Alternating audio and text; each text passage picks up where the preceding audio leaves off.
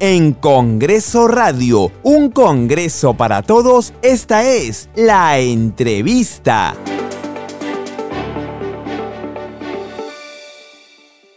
Nos encontramos con la congresista Marlene Portero, presidenta de la Comisión Especial Multipartidaria de Monitoreo, Fiscalización y Control del programa Hambre Cero, que precisamente se encuentra en la ciudad de Trujillo, en la región La Libertad, realizando labores de fiscalización. Hemos estado en el colegio, en un colegio de la región, eh, donde hemos verificado los almacenes de los productos Caliguarma. Han estado en completamente bien, calidad, eh, se reparte también con puntualidad el Colegio Raimondi de, Trujillo Centro. Y después hemos venido aquí al Cerro La Cabra bajo la mirada de este cerro 29 ollas. hemos estado in situ en la olla eh, Una Mano Amiga, donde hemos disfrutado de las madres.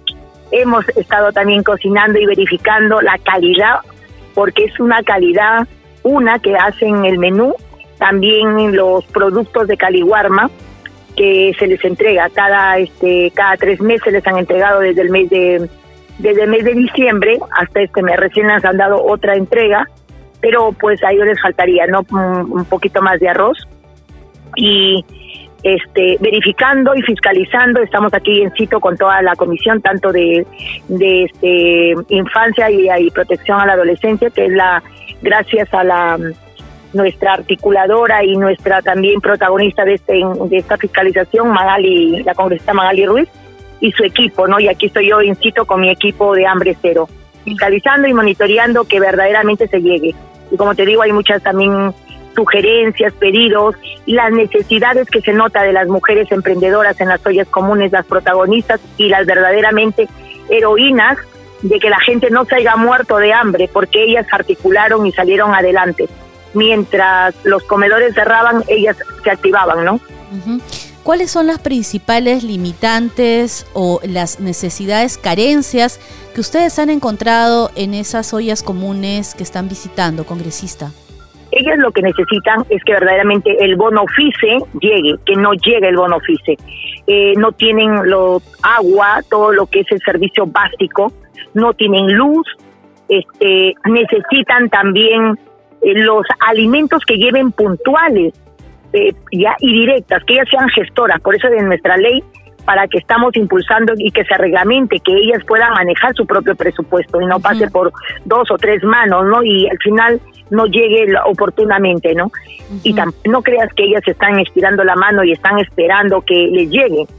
Aquí generan sus propios ingresos, tienen sus talleres donde hacen sus polos, hay niños con discapacidad que han hecho su, que son artistas, o sea, ellas están generando un cambio y eso debe ser ollas sostenibles, ollas autogestionarias. Venden su menú muy rico, eh, están pidiendo, hacen su, su picaronada, hacen sus todas sus actividades a nivel para obtener más dinero, ¿no? Congresista, la ley ya existe, usted lo ha recordado, la ley fue eh, aprobada por el Congreso y ya existe.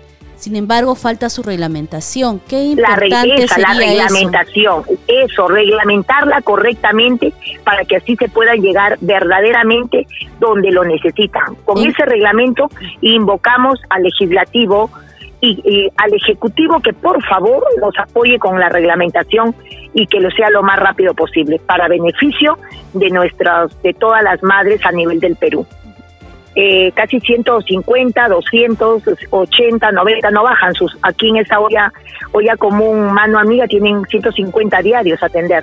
Entonces, este, ellos lo que piden y exigen que sean la puntualidad en, en el reparto de los alimentos, que sean puntuales y que les den mensual lo que a ella les corresponde, ¿no?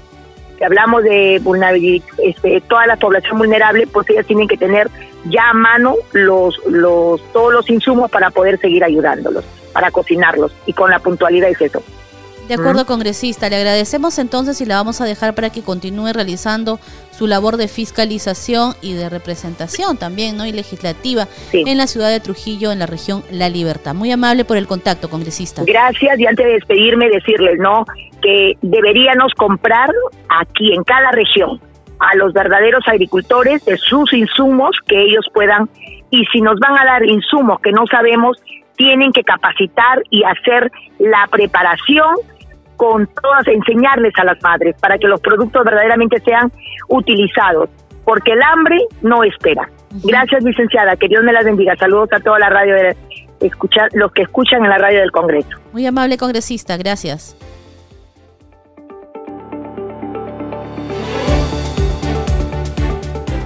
Escucha todas las entrevistas de Congreso Radio ingresando a arroba radio-congreso en Twitter y a radiocongreso.perú en Facebook, así como a nuestras cuentas de podcast en Spotify, Apple Podcast, Google Podcast y SoundCloud.